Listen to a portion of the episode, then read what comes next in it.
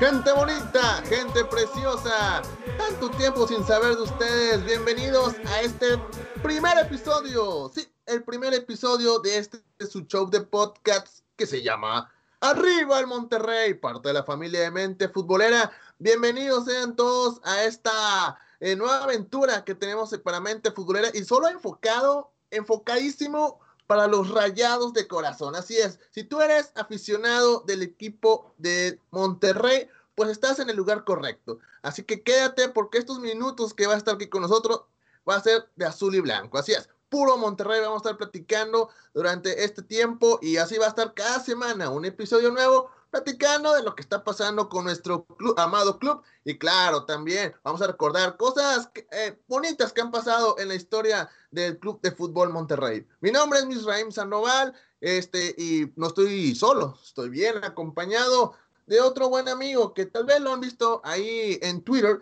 Él es Carlos Sánchez. Carlos, ¿cómo estás, amigo? ¿Qué onda, mi rey? Muy bien. Este, mucho gusto estar aquí contigo y con, y con ustedes y ser parte este, de mente, de mente futbolera en estos podcasts nuevos que vamos a estar rayados cada semana y muy contento, ¿no? De hecho, extrañamos mucho el fútbol.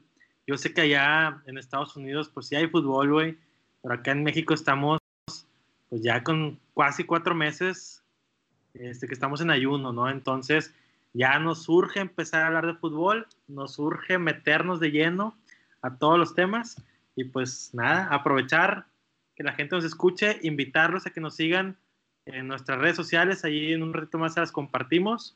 Eh, aquí vamos a estar, Mirra, para todo lo que se ofrezca. Sí es, Carlos, como tú dices, eh, desde marzo de este 2020 no hay fútbol en México. Y sí, también acá en Estados Unidos porque estamos mitad Monterrey, mitad eh, Houston. Yo estoy aquí en Houston, Texas. Carlos está allá en Monterrey. Y aquí en Estados Unidos tiene un par de, de semanas que empezó la MLS. Eh, así que hay de fútbol, pero bueno, los que son aficionados de Raya estaban esperando que ya, ya fuera julio, finales de julio, para que ver a su amado equipo jugar otra vez. Y bueno, ya estamos a días, a días, casi horas de que eh, ruede el balón allá en el BBVA para ver la primera jornada de este eh, Guardianes 2020. ¿Qué esperas de este, de este torneo, mi estimado Carlos? Mira, Mirra, este, el, equipo, bueno, más bien, desde que llegó Mohamed, Mohamed le cambió la cara al equipo, ¿no? Entonces, Mohamed llegó como un bombero de un torneo que se estaba cayendo el año pasado. Este, entonces, donde tenía una tarea de levantar al equipo para calificarlo y además de calificarlo, tenía la tarea de hacer un buen papel en el mundial, ¿no? Entonces, pues ya, se logró, se logró hacer un buen papel, se calificó este, a la liguilla ahí a como pudo Mohamed. Eh, eh, ¿Cómo se llama? Pues casi creo que rasguñando la liguilla. Se avanzó en la liguilla, se hizo muy buen papel en el Mundial de Clubs, pero muy buen papel. Creo que es el, es el mejor mundial que ha hecho Rayados, aunque otra vez quedó en tercer lugar, pero a nivel internacional, pues todas las miradas voltearon a ver al equipo, ¿no? Entonces, un buen papel, tercer lugar, regresó Monterrey a, a la final contra América, campeón, y bueno, se acabó el torneo, inició el otro torneo, que obviamente eh, nos fue muy mal, no ganamos ni un punto. Este, Cruz Azul, el campeón, este, más bien que no fue campeón, pero que iba en primer lugar, este, se canceló y para este torneo, digo, ¿a qué voy? Del campeón, es la suerte del campeón. ¿A qué voy, Mirra? A que Mohamed, pues ya tuvo que trabajar el equipo y ya no tiene manera de decirle a la gente que no tiene los jugadores que él pidió, que no pidió, no, porque ya los conoce, era su equipo hasta hace un año y medio atrás.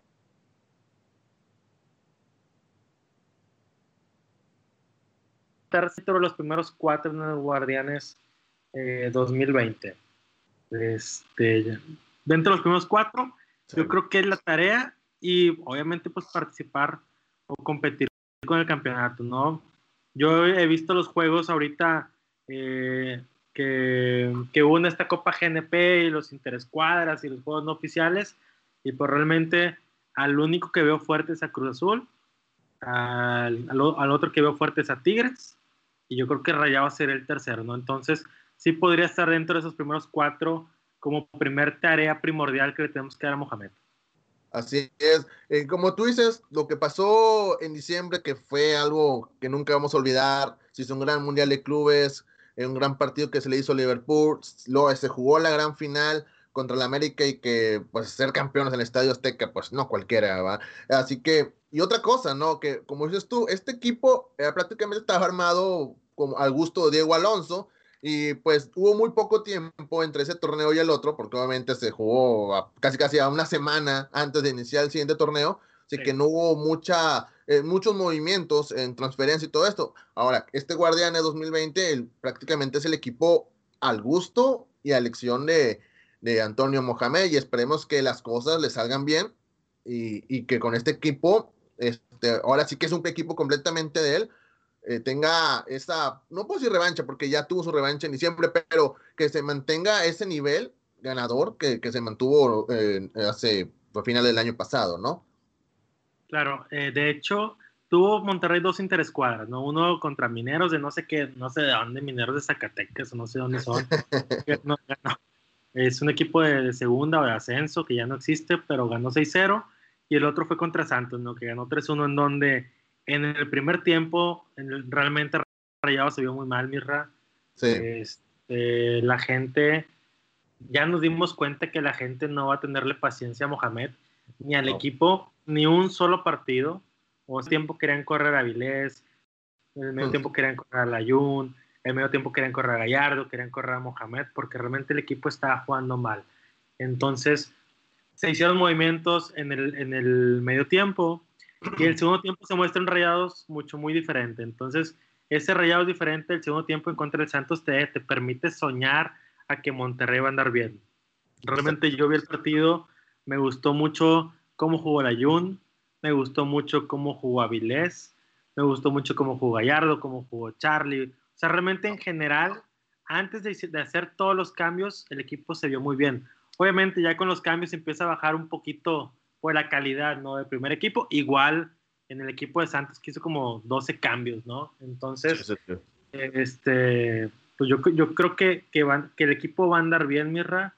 este, tiene plantel, de hecho tiene el problema de decidir qué extranjero va a mandar a la tribuna porque dos, si no están lesionados, dos se van a tener que ir a la tribuna. Este, entonces el conflicto va a estar, va a estar complicado, ¿verdad? porque ya no vas a saber qué hacer con Maxi Mesa si Avilés anda bien. Ya no vas a saber qué hacer con Akelova si Jansen se recupera y Jansen anda bien. Entonces, claro. pues con, en, la, eh, en la defensa, pues Sebastián Vegas, va a estar este, Nico, está Estefan. O sea, realmente tienes un cuadro muy completo aunado o aparte de la base de mexicanos este, tan, tan buena que tenemos, ¿no? Yo no sé cómo veas tú esa parte del plantel, Mirra. Yo lo veo muy redondo. Yo creo que más redondo que nunca en todas las posiciones, excepto una, ¿verdad? Pero Ay, que todos saben, no, que todos saben. No, no, no sé qué, qué tan, qué, qué, qué, tan, ¿cómo te diré? Qué tan por... Pero hay una posición que a mí no me convence y al 90% de la afición no la convence. No sé si quieres platicar al respecto de esa, de esa posición. Claro, ahorita vamos a hablar de eso, ahí pasito a pasito, porque como estuvo en este torneo, hubo dos jugadores que llegaron al equipo, que eh, uno de ellos es Sebastián Vegas, que viene proveniente de, iba a decir el Morelia, pero pues, viene siendo Mazatlán en realidad, ya no sé, Morelia Morado, Morelia Morado. Morelia Morado. Morelia Morado, ya no sé cómo se llama el equipo. Y la otra es el, bueno, ya está, es parte del equipo, más estaba en préstamo, que es el regreso de, de Hugo González, ¿no? Que es ese jugador que causa mucha polémica, pero bueno, no es culpa de él, tiene un contrato, es culpa, juego del entrenador, que el entrenador fue el que lo, lo pidió de vuelta, ¿no? Pero bueno, ese también será otro tema. Y le renovaron el contrato, mira, le renovaron más.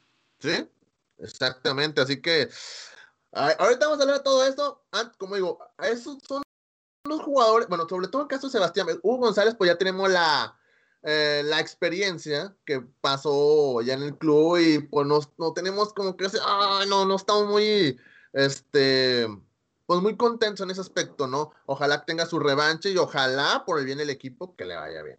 Pero bueno, hablando de eso, Sebastián Vega es un jugador que, pues para mí es un jugador que tal vez no tiene tantos reflectores como otros jugadores que han llegado al equipo de, en, los recientes años, eh, pero tal vez también puede ser un jugador que marque mucha la diferencia dentro del equipo. El Morelia lo hizo, pero como digo, era, es de perfil bajo, ¿no? No es un jugador que, que se robe los reflectores, que se robe los micrófonos, las cámaras. Es un jugador que sí, siento yo que es cumplidor, pero igual nos puede la sorpresa. Estamos hablando que ya está con más jugadores de, de más talento, eh, eh, que tiene compañeros ahora, igual la cosa puede ser un poco diferente. Hablando de eso, mi estimado Carlos, son esas contrataciones, ah, son esas contrataciones que, que, que, que, digo, llegan con poco ruido y que al final pueden hacer que sea un gran fichaje, ¿no? Y esto quiero tomarlo ahorita como tema. ¿Qué jugadores recuerdas tú, mi estimado Carlos, que llegaron tal vez sin, sin mucho ruido, sin saber mucho de esos jugadores y que al final de cuentas resultaron grandes, grandes contrataciones? El, bueno, el primero que me llega a la mente es el Guille Franco. La verdad, antes que, antes que estuviera en Monterrey no tenía idea quién era el Guille Franco. Eh, obviamente sabía el equipo en el, que jugaba San Lorenzo, pero la, desconocía completamente quién era el jugador. Y pues siento yo que Guille Franco aportó mucho al equipo eh, en el tiempo que estuvo. Eh, estuvo en tres finales, este, se ganó una liga. un jugador bueno para, también para los clásicos también. Eh, un jugador que también, pues, poco ruido, pero que fue un buen fichaje, ¿o qué opinas? Sí, no, de hecho, eh, llegaron juntos que podemos mencionar, que es Villa Franco y Walter Herbiti, ¿no? Sí. Llegaron sin cartel totalmente, este, incluso cuando llegó Guille Franco y lo vimos entrenar ahí cuando Don Robert pasaba los entrenamientos, no sé si recuerdes, pues se veía, se veía que corría así medio chuequito y medio troncón, entonces decíamos, este vato no es un 10, ¿verdad? De hecho, no era un 10, era un 9, una, 9 y medio o algo así. Entonces no le veíamos esa magia como que de un 10 que nos vendían.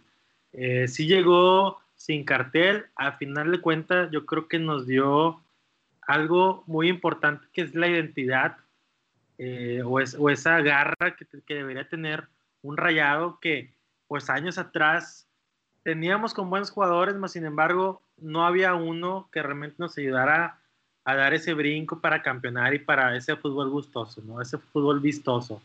Eh, Walter Herbiti llegó de la mano con, con, con Franco. Sí. Eh, Herbiti sí era un poquito más tribunero, ¿no? Chaparrito, muy ligero, te movía la patita, dos, tres fintas por partido. Entonces, Herbiti, a pesar de que llegó, yo creo que con menos cartel que Franco, llegó Franco, eh, ah, pues como es el delantero, el güero, el alto, sí. veíamos, veíamos al ladito a, a, Walter, ¿no? Chaparrito, flaquito. El petizo. Sí, ajá, el petizo. Entonces, yo creo que para empezar, ellos dos nos dieron bastante, bastante, bastante que no esperábamos, ¿no?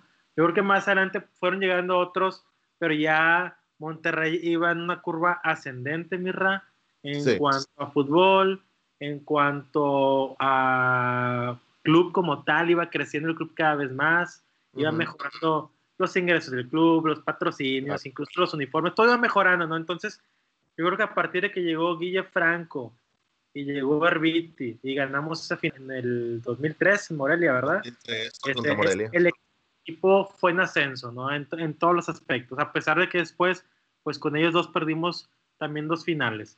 Sí. Este, aparte de ellos dos, eh, se me ocurre otro argentino, eh, que es pues obviamente eh, José María Basanta, que también llegó, el Chema, también llegó sin mucho cartel, llegó uh -huh. después de que Monterrey había traído a un uruguayo, a este el vikingo Iturralde, no sé si recuerdes. Claro. Llegó, llegó el uruguayo Iturralde, no funcionó, no sé si estuvo seis meses, un año, se fue, inmediatamente llegó Chema Banta, ¿no?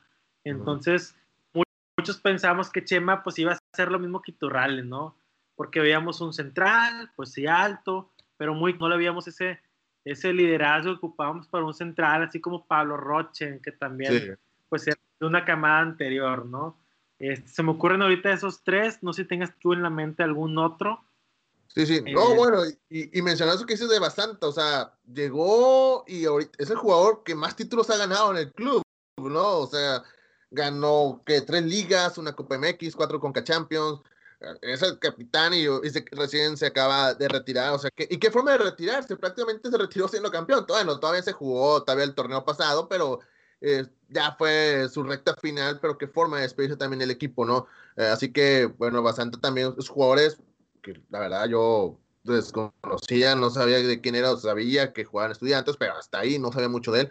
Y bueno, hay jugadores que tal vez si era conocido, y tú lo mencionaste el otro día, no, es, no es, no es tal vez, no, era más conocido por su hermano que por lo que era él. Habló de, a lo de Nigris, ¿no? Que sabíamos que estaba en Tigres, sabíamos que era hermano de Antonio, pero pues no, no esperábamos que fuera lo que iba a ser, que al final se convirtió en un jugador que también ganó varios títulos y que se convirtió también en el eh, máximo goleador mexicano dentro del, de Monterrey, ¿no? Claro, y, se convirtió en la pareja estafadora de la época dorada de Rayados, ¿no? Entonces, si tú piensas o hablas de la época dorada de Rayados, tienes que hablar el 50% de Aldo de Nigris, el 50% del Chupete Suazo. Entonces, Aldo llegó sin cartel y además que llegó sin cartel, porque creo, no estoy seguro si cuando estaba de Tigres se fue a, creo que a Necaxa. Creo que sí. O sea, no vino, no vino directamente de Tigres, ¿verdad? Miras estaba en Tigres, creo que se fue a, Necaxa y luego de Necaxa para acá, no estoy muy seguro. Ahí tú, este, corrígeme si estoy mal, pero el caso, a pesar de que llegó sin cartel, porque realmente no había trascendido como tal, como un jugador explosivo y que metiera muchos goles, a pesar de que sí, hizo algunos goles con Tigres, hizo algunos goles en la, en la, Libertadores con Tigres, este, no, no llegó con gran cartel. A, aunado a eso, llegó como un, un personaje odiado, venía, la gente no lo quería, tú lo veías, o sea, decías, a ver, después de tener a Villafranco, voy a tener algo de Nigris, ¿cómo voy a tener algo de Nigris? No puede ser. Entonces, y súmale que aparte venía del equipo rival de toda la vida, de la ciudad, de Tigres. Entonces, tenía muchas cosas en contra, ¿no? Eh, digo, él supo manejar la situación, sabemos el carisma de, de, Aldo, y yo creo que pues se ganó a la gente, ¿no? A base de goles, a base de esfuerzo en la cancha, a base de coraje y a base de luchar bastante en el campo fue como se, se ganó la confianza de la gente, que después de, yo creo, este, de el Cabrito Arellano, sí. en, el estadio al mexicano que más se lo ovacionaba era Aldo Nigres. Sí, claro. Sí, ahí para agregar el dato, eh, fue de, Tigres, pasó a Veracruz, Necaxa y luego ya llegó a Monterrey. Ah, ok, ok, gracias, gracias. Este, y sí, y bueno, y la, si la gente que nos está escuchando recuerda otro juego de Rayados que tal vez no llegó como sin mucho cartel, sin mucho, sin poco eh, reflectores, pero que al final de cuentas hizo un gran papel, pues aquí no lo pueden dejar o también en las redes sociales para que de redes sociales de nosotros o las redes sociales de arriba el Monterrey. Así que si recuerdan otro jugador, ahí nos lo hacen mencionar, ¿no? Eh, Carlos, pues ya estamos, como, como dijimos hace ratito, a un par de días de que se juegue la jornada número uno de este, que, quiero decir clausura, pero, o apertura, pero no, este Guardianes 2020. Y, y bueno, pues como decimos hace rato, las novedades, Hugo González y Sebastián Vega, dos jugadores, uno ya lo conocíamos eh, y que no hay buenos recuerdos como Hugo González, y otro Sebastián Vega.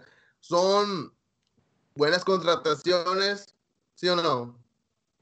Son buenas contrataciones las dos, ¿no? Porque de entrada, eh, por ejemplo, con Hugo González, el primer portero, ¿no? Es, buena contratación, sí, porque es mexicano, entonces se libera una plaza de extranjero de entrada, entonces, como tenemos muchos extranjeros, este, pues sí, sí es, este, sí es benéfico que tu portero al menos sea mexicano, ¿no? Ya sabemos cómo es Hugo González, en torneo regular es muy seguro, yo creo que las mejores campañas de Mohamed, que fue líder, fueron con Hugo González, yo creo que el tema, yo creo que es más el bullying que se le hace y la broma y el meme de las manos guangas, güey, que realmente eh, la capacidad de Hugo. Realmente Hugo no es malo, tuvo muy buenos torneos con Monterrey, tuvo muy buenos torneos con Necaxa. Entonces yo creo que es una, es una buena contratación. Si es, o sea, después de tener eh, a, a Barovero en gran nivel, después de tener a Carrizo en gran nivel, Dida sí fue muy malo. Sí, este, malito. El, portero Dida. Yo solo recuerdo porque cantó el Pávido Návido con Denigris y ya, no recuerdo algo bueno de él. Fue lo único bueno que hizo este vato. Entonces, yo creo que la gente después de Baroveros esperaba otro portero de esa talla así internacional, sudamericano, reconocido, de alguna selección este, fuerte de Sudamérica. Yo creo que esperaban algo así y no el regreso de Hugo González. Yo creo que va más por ese lado el, el bullying y el hate que se le hace a Hugo, este, que por el hecho de, de, que perdimos la final contra Pachuca y contra Tigres, ¿no? Entonces, es este, vamos por ese lado. A ¿Es que le está afectando el bullying a Hugo González? Todo lo que está, o sea, porque ya no solo la afición, porque ya escuchaste comentaristas que, que hacen comentarios burlones hacia, hacia Hugo González. ¿Crees que le esté afectando esto? O al contrario, eh. que esto sirva para motivarlo más y salga a la, cancha con otro nivel más alto, no sé. Mira, mira, de entrada cuando alguien habla mal de ti, güey, sea quien sea, este, aunque sea un amigo, un conocido, un maestro, un, lo que sea, yo creo que cuando alguien habla mal de ti, te deja algo, ¿no? Sí, claro. te deja una espinita. Y yo creo que ya el carácter de cada quien eh, decide cómo, cómo, manejarlo, ¿no? A ver si te deprimes, si dejas que te pegue, si de plano, pues saca la casta y dices, ah, chinga, ¿por qué estás hablando mal de mí? Si yo soy bueno para esto, bueno para otro. Entonces, lo que yo espero es que veamos ese Hugo González que jugó en el torneo regular con Necaxa, ¿no?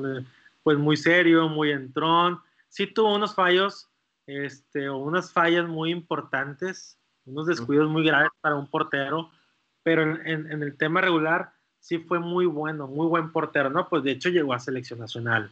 Claro. entonces, de que le afecta, sí le afecta o sí le pega en los comentarios negativos tanto de la prensa como de toda la gente, porque todavía no llegaba y en redes sociales ya era el ataque constante y el, y el apoyo ya se le va a quedar, ya nadie le va a quitar el manos guangas. Entonces, yo nomás espero que él tenga el carácter de, y sepa cómo afrontar esto para que realmente hacer algo positivo. A ver, pues lo vimos en Toño de Nigris, ¿no? A ver, yo creo que es casi lo mismo que le pasó a Nigris cuando llegó, es lo que está viviendo ahorita González.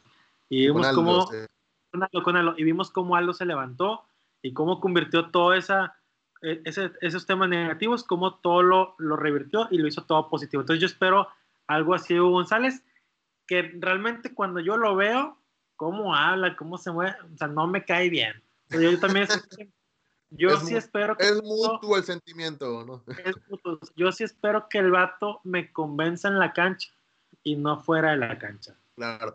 Y tal vez otra cosa que puede jugar a su favor es que en la tribuna, pues por todo lo que está pasando, la tribuna va a estar vacía y pues no va a haber un aficionado, o bueno, no uno, miles de aficionados reventándolo, ¿no? Creo que eso también puede ser a, favor y que pues que pues su vibra sea diferente, ¿no? Un partido con gente, ¿no? Y bueno, y, y ahora, Sebastián Vegas. Eh, pues mira, sí, dime, te escucho. No, no, un jugador que, bueno, eh, Morelia para mí hizo un, un buen papel, no, no tan, eh, como te digo, tan espectacular, pero hizo un buen papel. siempre digo, son los jugadores eh, cumplidores, pero, pero ya no el salto a un equipo con, con, con, mayor calidad, con sus compañeros me refiero, me refiero eh, quizá podemos ver la mejor versión de Sebastián Vegas. Esa es mi opinión, no sé qué, cuál sea tu opinión sobre él. Yo creo que Sebastián Vegas sí es, es el cambio generacional perfecto de José María Basanta, ¿no? Central por la izquierda, zurdo, con salida, con buen toque, lo que, muy aguerrido, mucho carácter, entonces es joven. Yo a Sebastián Vegas, desde el año pasado que lo quería Rayados, yo dije, este debe ser el bueno, ¿no? O sea, este, este sí debe estar aquí en Rayados porque trae el perfil que aficionado, como aficionado rayado quiere ver en la cancha, ¿no? Muy aguerrido, pero también, o sea, no solamente es aguerrido y no corre a lo loco, o sea, como que disciplinado en la cancha y aparte con buen toque. Yo creo que es un muy buen jugador. Si tú me preguntas del 1 al 10, la contratación yo diría que a lo mejor puede ser un 9 tirando a la 10, porque aparte, en, temas de finanzas, ahorita como está el tema por, por la cuarentena y por el tema este, del COVID, pues no hay mucho dinero en las arcas de los equipos, entonces lo consiguieron a préstamo, en pagos, con opción a compra. Sí. siempre criticamos a, la directiva por haber, a veces hacer compras malas o ventas malas, pues yo creo que sacaron un 10 en todos aspectos, que aparte, y aparte de todo, pues Mohamed lo quería, entonces, pues él va a tener la confianza general, ¿no? O sea, es, es la contratación bomba por medio, o sea, al menos aquí localmente. Trae el apoyo del técnico, eh, la afición lo aprueba, tiene muy buen perfil. Entonces yo creo que eh, Sebastián Vegas, su fútbol y cómo llegó, le beneficia para que haga un buen papel. Yo creo que eh, si Rayados lo sabe amarrar bien y él la de su parte, él se puede hacer, se puede quedar a hacer carrera y ser el cambio generacional, generacional tanto de Basanta como de Nico, como de Nico Sánchez. Así es, así es. Y bueno, ya en otro tema, Carlos, eh, estos últimos, que serán tres, cuatro semanas, un mes, eh, pues hemos visto tres playeras que han salido en el club. Primero la del aniversario, del 75 aniversario, que muy bonita, una pedra blanca, por ahí la tengo ahí atrás. Y, bueno, ahora las, hace, hace, un par de días, un par de horas, ya no sé qué día, cuándo fue, eh, sacaron la playera para el próximo torneo, que es una de brochazos, recordando mucho que tuvieron de Agua Sport, y una color como, ¿qué color es? ¿Como moradito? ¿Qué color es? No, no, azul, azul, azul rey, morado, no sé, no sé, mi No, no, no, sé, yo no sé mucho, eso no, no, de colores no. Y bueno, pues son tres playeras prácticamente, y pues el aficionado se va a comprarla, ¿no? ¿La tienes o no? ¿O ya tienes la de aniversario si la tienes? No la tengo, no, no, para la mirra. Este, pero estoy pensando en, comprarla ahí en el, en el mercado, en el mercado negro de, esa gente que compra dos, tres y las vende, ¿no? en su momento no pude, pero por temas de, de los, de los links, tú sabes que se batalló bastante para hacer las compras. Ah, bueno, el 75 aniversario como tal, la que viene foliada, no, o sea, no la conseguí. La, de manga larga, ¿no? La de manga larga no la conseguí, pero la que sí voy a conseguir va a ser la de manga corta, o sea, al menos. este, y, de, y de los nuevos, de, la de, de, los nuevos uniformes de local y visitante, este, yo creo que Puma venía muy bien, Mirra, muy bien venía Puma. Es, que bueno, no, como tuvimos esa playera del Mundial de Clubs y luego la del 75 aniversario, yo creo que la tarea para Puma estaba sumamente difícil para hacer algo que le gustara a la gente y pudiera comparar con esas dos, ¿no? Entonces, sumamente complicado para Puma, sumamente complicado para Rayados en crear dos playeras nuevas que, estuvieran al nivel. Entonces, en lo personal, sinceramente, eh, la playera local me gustó, pero me gustó a secas. Obviamente la voy a comprar, ¿verdad? Pues es llegar al estadio, no sé cuándo vamos a ir al estadio, pero llegar al estadio con la playera nueva es, es muy diferente llegar con playeras viejitas, ¿no? Eh, o portar la playera nueva es, es, es, lo mejor. Pero la de visitante de Mirra, yo hacía una encuesta, una, una encuesta ahí en, en Twitter, este, en mi cuenta futbolera, que tú sabes cuál es, ¿verdad? Y ahí, pues, claro, claro, claro. Este, en donde yo decía, del 1 al 10, decía la raza, oigan, díganme qué tanto les gustó la playera local visitante del 1 al 10, ¿no? Entonces, decía, yo empiezo, yo a la playera local le ponía del 1 al 10 un 8 y a la playera de visitante yo le ponía un 3. En lo personal, o sea, mi gusto, ¿verdad? No me gustó para nada. Es más, si me la regalan, me la pongo, si no, no la voy a comprar. Pero no sé a ti, me te gusta, ¿a ti te gustan las playeras? O sea, sí, bueno, la, la, el, para este, bueno, la aniversario sí me, me encantó, sí la, la, vi, la compré. Bueno, la de manga larga, como dices tú, también tuve problemas para comprarlo. Y sé que para, para mandar a Estados Unidos es, mm, creo que es más difícil. Pero, conseguí la de manga corta y ya la tengo. Pero las que sacaron para este torneo, eh, la de local, me gustó, me gustó. Eh, me recuerda mucho esa de, de, de, que fue por ahí de mediados de los noventas, más o menos. 96. 96.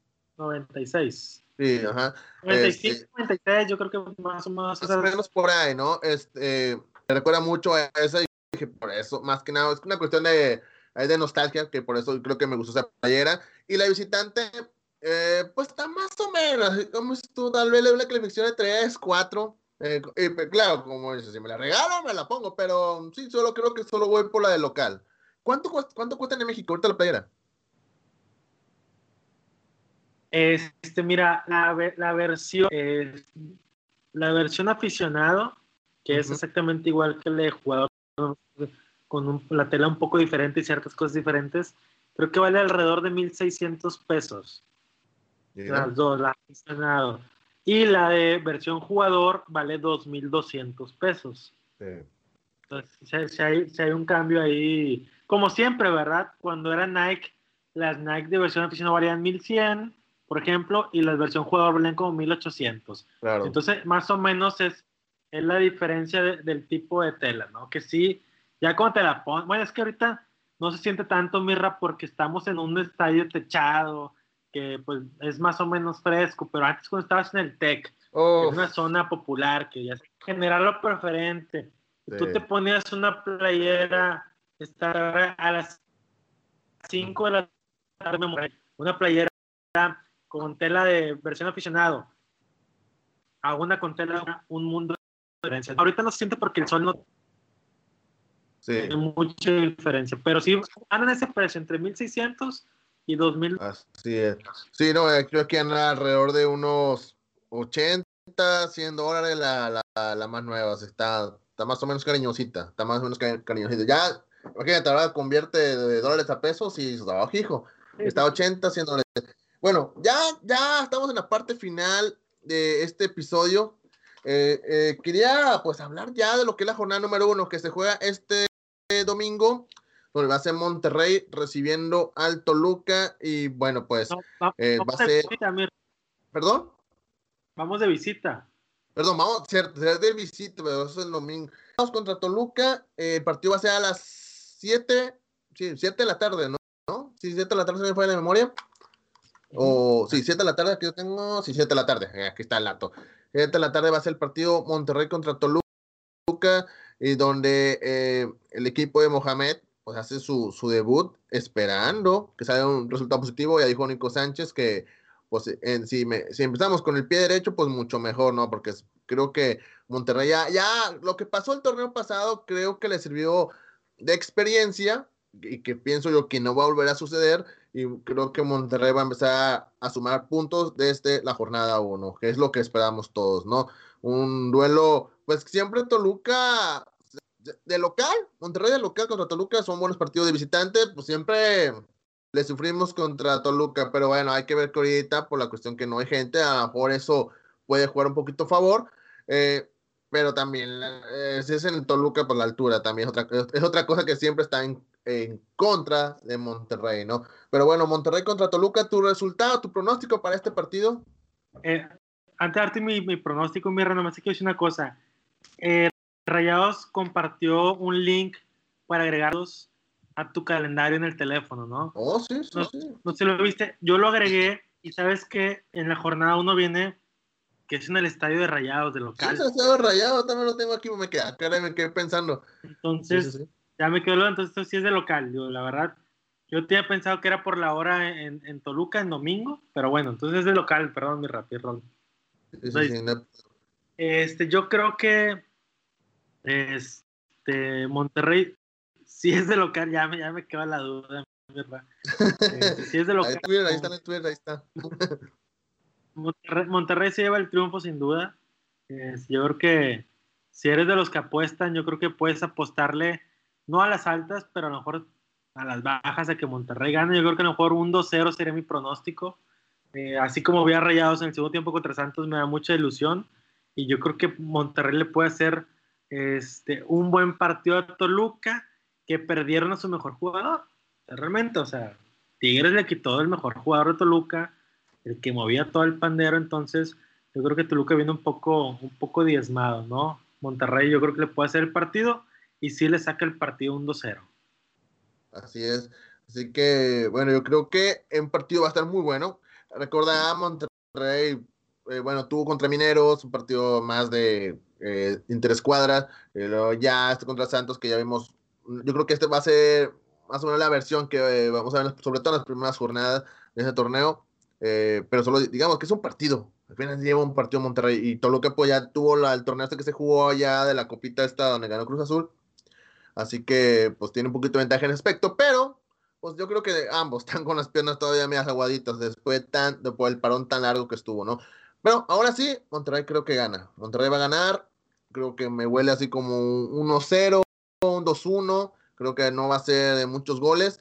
Pero sí, creo que Monterrey empieza el torneo con el pie derecho.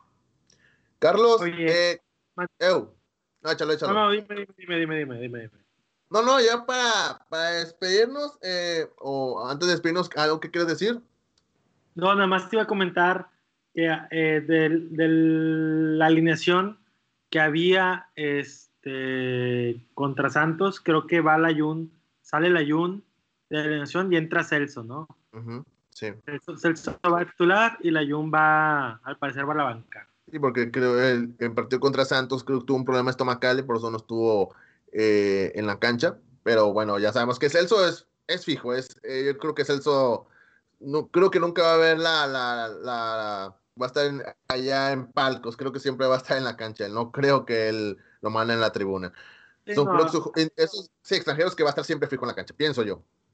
Sí, digo, al menos que esté lesionado alguna expulsión o algún tipo de riesgo, ¿no? Pero él él tiene que estar en el campo, 100%. Sí. Sí, claro, claro, un jugador importantísimo en Monterrey. Eh, Carlos, ya nos vamos, ya nos vamos. Esto fue, como dijimos, fue el primer episodio. Eh, todavía estamos ahí como que eh, ahí calándonos, ¿no? Estamos, apenas, apenas, estamos agarrando vuelo, Carlos. Es el primer episodio de, pues esperemos que de, de muchos. Y bueno, Carlos, ¿qué te pareció? Excelente, Mirra.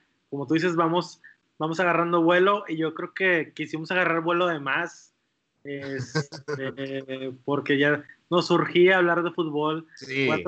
Cuatro, meses parados, yo creo que nos surgía. Entonces, este, yo creo que nos quedamos cortos. El, yo creo que el próximo programa, el próximo jueves, eh, Mirra, pues ya vamos a estar hablando del partido. Entonces, ya enfocados en el partido. Entonces, yo creo que pues vamos a poder durante 50, una, 60 minutos, pues detallarlo, ¿no? Este, cómo, cómo estuvo y cómo, está eh, con el termómetro en la mano de, la afición, pues vamos a, poder platicar más, más ameno, ¿no? Pero muy, gusto. Largo y tendido. Largo y tendido, muy a gusto participar aquí en este programa. Este, síganos en nuestras redes sociales. Este, les, voy a decir mi, cuenta de Twitter, es arroba Carlos Sánchez MX. Este, mira, si quieres, pues tú. Claro, eh, me pueden seguir en Twitter y como arroba misraim, M-I-Z-Z-R-R-A-I-M. Así de fácil, así de sencillo. Y también sigan el Twitter de este podcast, arriba el Monterrey. Eh, podemos quedar como arriba el Monterrey o es arroba arriba el MTY Show, porque no hay otra forma de ponerlo, arriba el MTY Show. Si nos pueden buscar en Twitter para que nos sigan, para que poco a poquito esté creciendo eh, esta, esta bonita comunidad rayada y bueno, estamos aquí en sintonía. El show lo pueden escuchar cada semana. Hay un episodio nuevo cada semana. Así que estén al pendiente del, de este y del que viene y el que sigue, porque también vamos a tener invitados. Así que, y los invitados van a estar muy, muy, muy buenos. Así que, Carlos, nos vemos la próxima semana, ¿no? Sí, claro que sí, Mirra. A la misma hora y el mismo canal. Ya está la calabaza. Nos vemos, amigos. Esto fue Arriba el Monterrey.